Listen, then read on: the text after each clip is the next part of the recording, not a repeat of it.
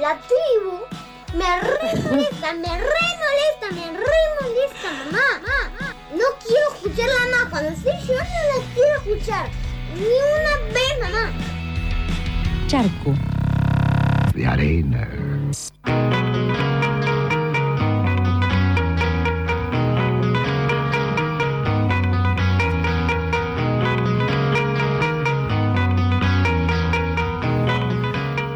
38 minutos pasaron de las 9 de la mañana de este miércoles 8 de julio del 2020. Con ¿cuántos grados hacía? ¿4 grados? Sí, un horror. Un horror. eh, no te enojes en este momento porque la Delio que está del otro lado junto a Carola desde Berlín seguro que van a estar tirando las temperaturas y, y estarán atravesando unos 20 grados más probablemente. Va a ser Yori Remera, estoy segura. Buen día, Delio. Buen día, ¿cómo están?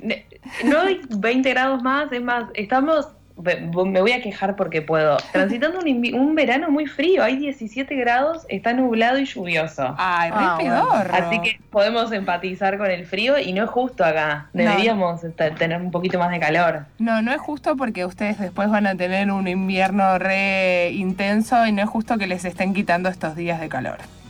Gracias, Agochi, gracias Puedo por tus empatizar. palabras. Puedo empatizar un poco. Ya nos están eh, quitando bastantes días en este 2020, o al menos como el sentido de varios días, que no nos quiten el derecho al calor, al menos. ¿Qué más nos van a quitar este 2020? ¿Qué es lo que falta? Bueno, nosotros eh, para seguir quitando cosas este 2020 nos pusimos a, a pensar en quitar o a repensar o a tratar de abrir y desglosar un poco una etiqueta que de alguna manera la tomamos y nos es puesta eh, cuando migramos sobre todo a nivel político, por supuesto que también la habitamos estando allá, pero desde acá la vivimos de otra manera que es la latinidad. Sí. Oli, acá, Hola. Caro. ¿Cómo va? ¿Qué tal? Es Carola Bueno, la que está sí. saludando en este instante. ¿Qué qué? No digo, es Carola la que está saludando en este instante porque apareció una voz y por ahí no sabíamos de quién era. Ah, sí, sí, una voz nueva. Nos están Bueno, contando nada. esta de la latinidad, con, sí. con la idea. sí. Eh, no, cuando llegamos acá empezamos a sentir mucho ese concepto como de comunidad latina y nada, y nos hacía un poquito de ruido y quisimos empezar a preguntarnos un poco y desarmar esta, esta idea. Y para empezar nos fuimos primero preguntando qué es lo que realmente compartimos dentro de ese concepto. Y es cierto que hay una historia compartida, un registro de un colonialismo, campañas de blanqueamiento, dictaduras, eh, algunos funcionamientos de la economía, eh, o por lo menos tenemos más en común eh, entre estos países de Latinoamérica que con otros continentes como Europa o África Sí. o incluso América del Norte. Pero también fuimos sintiendo que ese concepto de latinidad, desde la migración, que busca un poco agrupar experiencias, también a la vez invisibiliza un poco la enorme cantidad de experiencias disímiles que puede haber dentro de eso, que tiene que ver con privilegios, como por ejemplo tener o no papeles, tener o no educación académica, eh, tener conocimiento del idioma extranjero, una cuestión de clase y mucho, esencialmente, ser o no racializado. Sí. Medio que fuimos descubriendo eh, cosas que ya sabemos, pero de alguna manera se hicieron más carne, que es tanto desde Europa como desde Estados Unidos, nos lee con un imaginario que está muy trabajado y muy formulado desde la industria mediática, donde somos un continente que fue colonizado, donde hay muchísima pobreza e inseguridad, países que continuamente la están remando a nivel económico, donde incluso hay dictaduras izquierdistas, dependiendo el momento, donde hay corrupción. Por, bueno, de Buenos Aires, por supuesto que siempre es resaltado su comentario como si fuese algo bueno, que es la capital más europea. Y también desde un lugar nos leen como un continente mestizo o prácticamente blanco, donde lo negro y lo indígena se borró, no existe o existió en algún tipo de pasado, pero que ya no está y lo que nos une como región es este color mestizo o esta idea criolla que todos sabemos que no es más que producto de una campaña enorme de blanqueamiento y que a nivel histórico estuvo basada en reiteradas violaciones. Y de alguna manera esto está como muy interiorizada en, nosotros, la idea de, lo latinoamericano como unión y para muchísimas cosas a nivel político es muy, muy útil y muy fuerte como, como búsqueda de, de intención, pero también empezamos a entender, al menos desde este lugar que nos toca estar ahora, que tiene algunas cuestiones problemáticas, el unificar todo en, lo latino. Y hace algunas semanas atrás nos encontramos con un posteo de una activista que la pueden encontrar en Instagram como arroba aluami, que ella escribió un posteo que se llama Xenofobia no es lo mismo que racismo. Y básicamente lo que hacía era convocar a diferenciar fuertemente la idea de xenofobia de racismo, porque seguir confundiéndolos genera muchísimo daño. Sí, sobre todo en esto, perdona, haciendo referencia a la gente que dice, yo soy blanca, pero si voy a Europa me dicen que soy sudaca. Exactamente eso. Sí, eso lo escuchamos un montón. Hay un montón de personas blancas diciendo que una cosa así como nosotros también sufrimos racismo, racismo. Y en general son personas blancas que vienen a este continente y bueno, son leídas como no blancas, pero el problema que nosotros encontramos es que se, de alguna manera consideran que esa es la razón de la discriminación y en realidad eh, la razón es el ser extranjero o no ser del país en el que estás y no ser una persona racializada. Entonces, se llamaría xenofobia. De esto hablaba el posteo y un poco el punteo que rescatamos, que de las cosas que nos parecen más importantes, es que la latinidad no es un colectivo étnico real, sino que es un colectivo regional y que incluye múltiples colectivos étnicos raciales. Que ser latino no significa ser una persona racializada.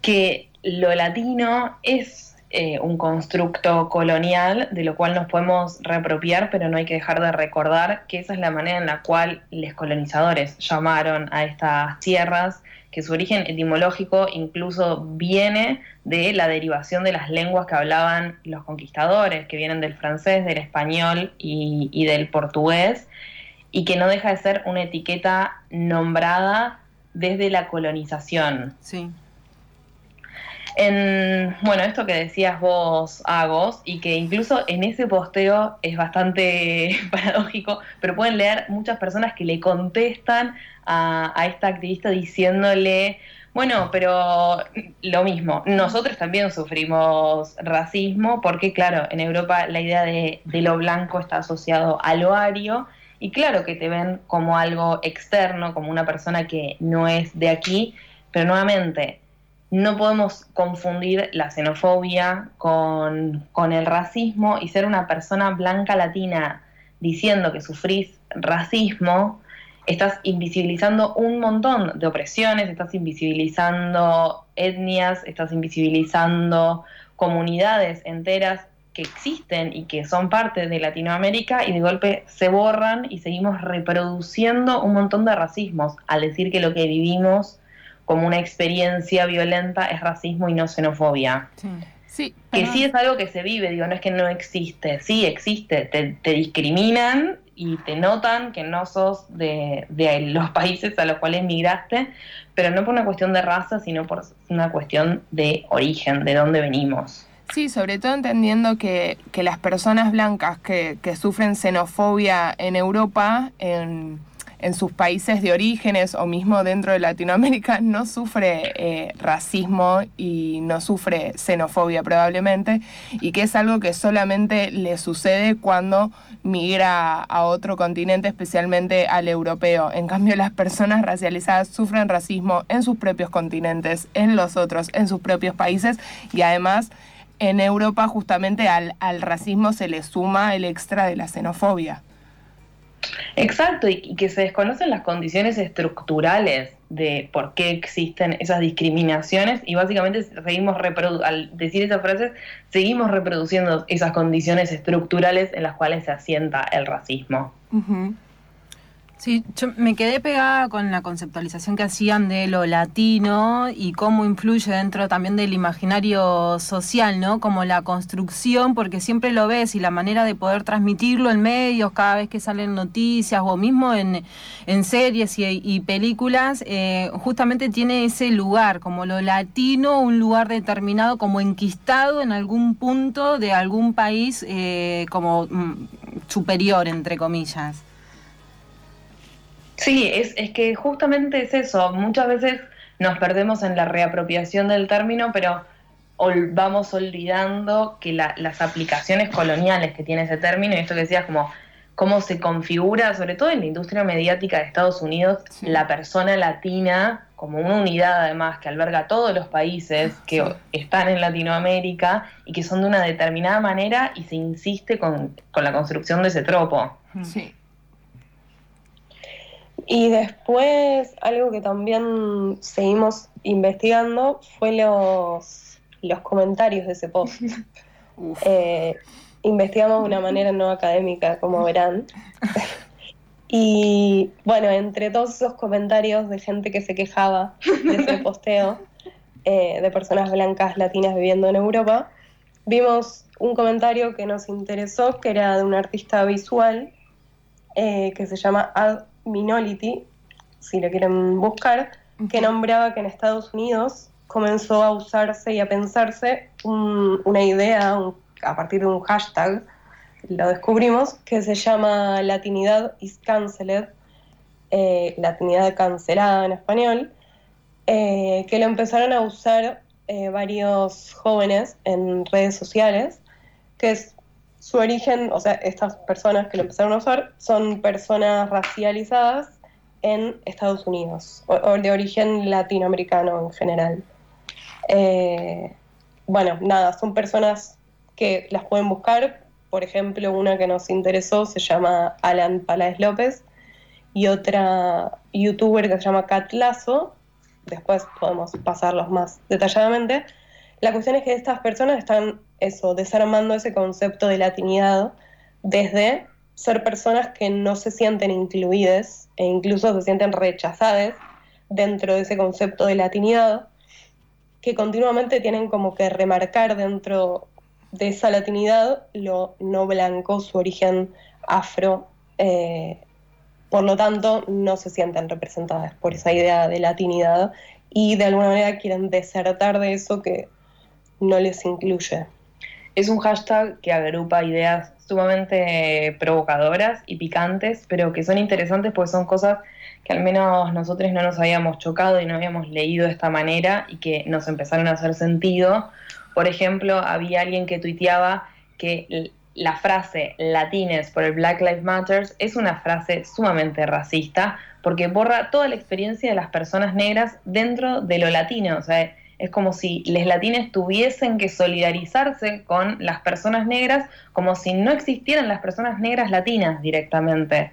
Entonces, de alguna manera también otro activista hablaba en uno de los videos, decía, tener que estar todo el tiempo pidiendo que nos incluyan dentro de la latinidad es justamente la expresión de que no estamos incluidos y que por eso mismo buscan desarmar o, salirse o, o correrse de este agrupamiento en el cual no solo uno lo busca voluntariamente, porque también cuando migras buscas un poco lo latino como ese lugar de personas que van a hablar tu idioma, que más o menos van a entender tu contexto, pero también desmarcarse de cuando te agrupan en lo latino simplemente porque o hablas español o porque venís de determinado país. Sí, que ahí queda marcado lo que planteaban al principio de esta idea de y de dónde viene, de la colonización, eh, porque justamente lo que hace es homogenizar, o sea, borra todo tipo de particularidades y de singularidades, y cuando se homogeniza algo, eh, justamente pasa eso, un montón de, de singularidades quedan por debajo y quedan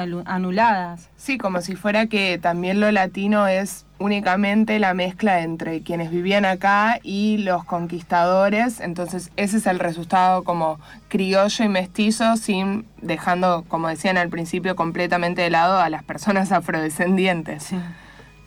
Y que todos tenemos las mismas experiencias de vida cuando hay muchísimas diferencias entre nuestros países, dentro de nuestros países, pensando en todas las interseccionalidades que hace falta pensar desde la clase, la raza, el género, orientación sexual, digo, son un montón de cuestiones que quedan completamente aplastadas y de alguna manera esto de la latinidad cancelada, o la, palabra cancelada también es bastante del círculo activista más yankee o anglosajón, sería la latinidad escrachada quizás más en nuestros términos. Es, es, un poco un llamado a salirse de esta latinidad construida desde una supremacía blanca, de un término muchas veces académico que borra las razas, o de este constructo mediático prioritariamente yanqui, donde las, se borran absolutamente las comunidades indígenas y afro dentro de lo latino y siempre somos las mismas personas las que, eh, como el ejemplo de lo que aparece representado en ese imaginario yanqui de lo latino. Sí. Bueno, si les interesó este tema, nosotros la verdad es que lo queríamos compartir porque fue de las cosas más interesantes con las que nos chocamos en estos últimos tiempos. Y si les interesó, si, si les picó en algo empezar a escuchar sobre esto de la latinidad cancelada, lo que les recomendamos, además de seguir a todas las personitas que fuimos nombrando y que después les podemos pasar sus redes sociales o sus páginas, es un video de una activista afrocubana que vive en Estados Unidos. El video está en inglés y le pueden poner los subtítulos automáticos de YouTube, que sabemos que no es lo mejor, que tiene un montón de problemas, pero bueno, todavía nadie pudo tomarse el trabajo de, traducirlo, que las traducciones como un activismo son una parte esencial de por qué podemos saber y hablar de estos temas.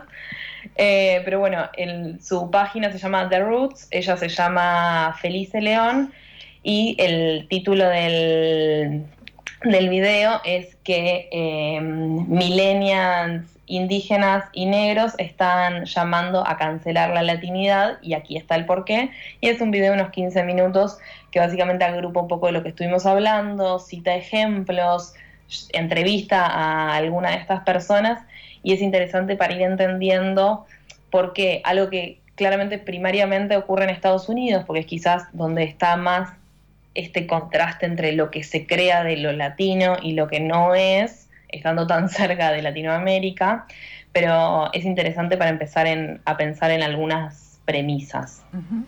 Súper, súper interesante esto que nos plantean, sobre todo también siendo agrupadas en Berlín como latinas. Exactamente. Pero bueno, ahora nos vamos a ir a bailar reggaetón y a hablar en español con nuestra comunidad. Vayan a gritar un poco Gracias por traer este tema tan picante y tan interesante a este charco de arena. Les mandamos un besito enorme. Un abrazo. Besito. Ahí pasaban la Delio y Caro desde Berlín, haciéndonos pensar en qué nos agrupa como latinos y haciéndonos obviamente revisar nuestros privilegios. La latinidad no es una raza. Charco. The arena.